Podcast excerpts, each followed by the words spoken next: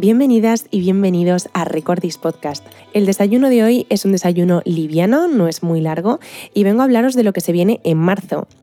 En marzo tenemos varios espectáculos de danza bastante interesantes. También viene Europa Galante y tenemos el festival de Ellas Crean, en el que podemos encontrar mujeres artistas creadoras espectaculares. También tenemos el Festival de Arte Sacro, FIAS, en el que tocan, por ejemplo, Ariel Bringuet o Moisés Sánchez. Seguimos con el ciclo Raíces y también viene Tigran Hamasian al Auditorio Nacional con su trío en el Teatro Real se estrena La nariz de Sostakovich, una ópera satírica, crítica y bastante contemporánea, protagonizada por el cantante Martin Winkler. De exposiciones tenemos la de Lucian Freud, por ejemplo, en el Thyssen, o la de Guido Reni en el Museo del Prado. O sea, es un mes de marzo bastante completito. Por nuestra parte, os hemos traído a dos grandes personalidades que entrevistamos este mes de marzo. Por un lado, Lidia Falcón, presidenta del Partido Feminista de España, y por otro lado, el escritor Pedro Laya, que es un poco de quien os vengo a hablar hoy.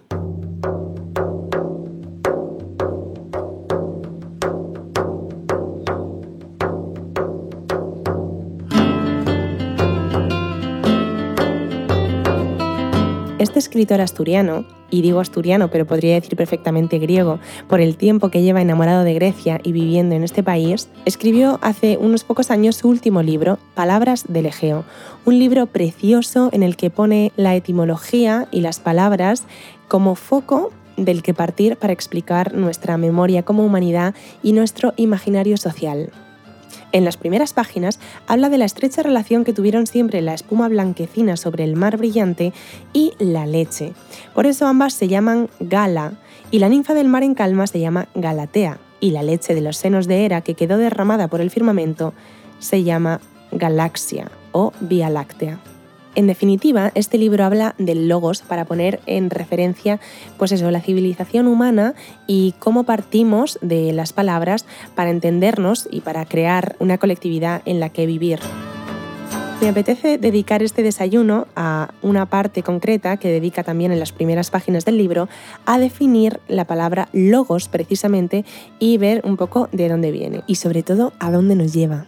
El libro está dedicado y dirigido a su hijo Silvano, de modo que está narrado en segunda persona, y a veces tú como lectora te sientes como un poco espía que observa y escucha la conversación entre dos personas. Sobre el logos dice lo siguiente.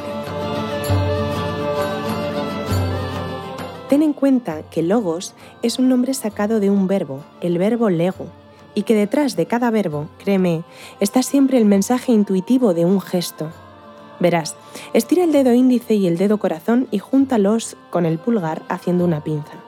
¿Listo? Ya puedes empezar a pellizcar el aire, un poco por aquí, un poco por allá, fijándote bien en lo que escoges. ¿Lo ves? Ese es el verbo lego. Esa acción de juntar, de escoger, de captar, que escenificas ahora con los dedos, es la que expresa el verbo lego. Lo mismo expresa de forma primigenia la antigua raíz leg, y ella es, en realidad, ese hilo tenue que ensarta las variadas formas de pensar o decir reunidas en el logos. Es la raíz que habita, por ejemplo, en nuestra palabra colegir, que es la acción de ir uniendo, atando cabos, hasta componer un pensamiento. Y es la raíz que subyace también en la palabra leer, legere, que no es sino ir uniendo letras, como cogiéndolas con pinzas, que es lo que significa en griego sílaba, para sacar finalmente un sentido y en la palabra inteligencia, que es literalmente la capacidad de leer lo que se esconde dentro, interlegere, de elegir entre opciones. Pero sigamos hacia atrás. ¿Qué es lo que expresaba esa raíz leg antes de derivar hacia los sentidos metafóricos de la palabra logos? Expresaba, sin más, la idea literal de juntar, de ir recogiendo cosas con un cierto criterio, y esa idea, unida todavía a su vieja raíz, es la que continúa latiendo en la palabra colección, en las palabras colecta y cosecha, y aún más sorprendente, en la palabra leña, pues leña es en su origen la madera que se recoge para quemar. Ya ves, Silvano, si una raíz remota como esta puede ser rastreada todavía en las palabras españolas de hoy en día, imagínate lo que sucederá dentro de la memoria milenaria de la lengua griega. Tratemos de retroceder aún más. Esa raíz leg, que lleva en sí la idea de recoger y de juntar, se aproxima, según profundizamos, a su pariente lep o lek, que transmite la idea fin de contener, de ofrecer un reposo, y ambas derivan de una primera raíz, le o la, cuyo sentido original podrás visualizar muy bien si juntas las manos haciendo una escudilla como para coger agua. Es la idea de recipiente y de reposo la que subyace en las palabras griegas lecos y lecane, que significan cuenco. En la latina langs, que también significa lo mismo y que nos ha dejado los dos platos, bis langs, de la balanza, y finalmente en la palabra lecho, lectum, que es donde duerme el río, donde está contenido y por donde discurre.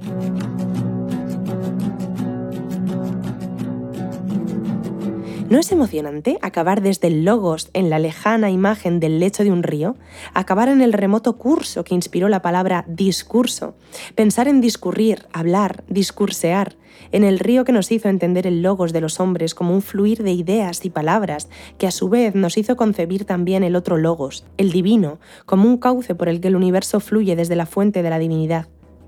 Repasemos a la inversa el camino que nos lleva desde el río hasta el logos lecho, cauce, acopio, recogida, captación, pensamiento, palabra. Da vértigo. ¿Sabes a qué se me parece este hermoso propósito de la etimología?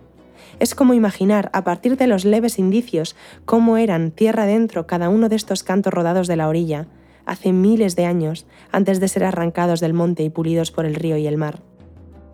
Y hablándote del logos, quiero atraer tu atención sobre una cosa más, sobre un inadvertido milagro, la voz.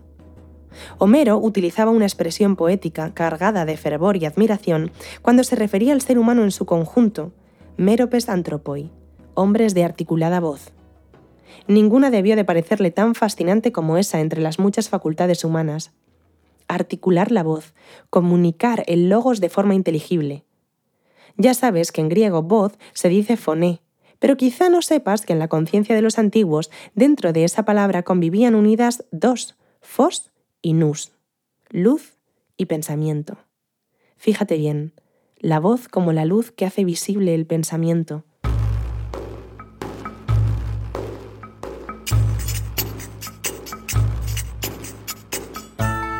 Desde tiempos remotos, la acción de hacer visible es lo que expresa la raíz semántica fa, y si imaginamos esa acción representada por un gesto, pues ya te he dicho que hay un gesto intuitivo detrás de cada verbo, ese podría ser el abrir bien los ojos como llenos de asombro, un gesto que nos diera a entender que algo se ha iluminado en nosotros, bien sea por la luz que ven los ojos o por la que percibe el pensamiento. Esa aparición, esa revelación, esa epifanía declarada por la raíz fa ya estaba pues en la palabra griega foné, que lleva dentro la luz y si siguiéramos ahora remontándonos, buscándonos el punto más lejano desde el que arranca esta luminosa raíz, llegaríamos de nuevo a la idea del sol y de su prominencia. Pero de momento quedémonos en voz, en la maravillosa idea de la voz como aquello que puede hacer visible lo invisible. Hacer fatón lo afatón, como diríamos en griego. Poner palabra a lo inefable.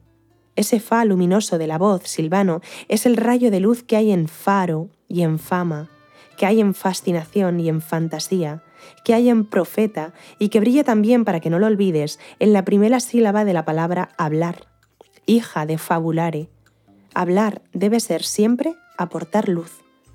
Qué bueno sería que lo que ahora te escribo te ayudara de algún modo a intuir por qué la civilización empezó con el logos.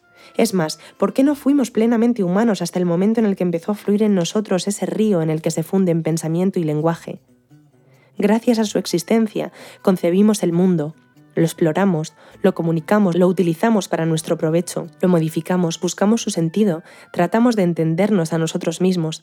Gracias a su existencia conocemos el tiempo, la memoria, la experiencia.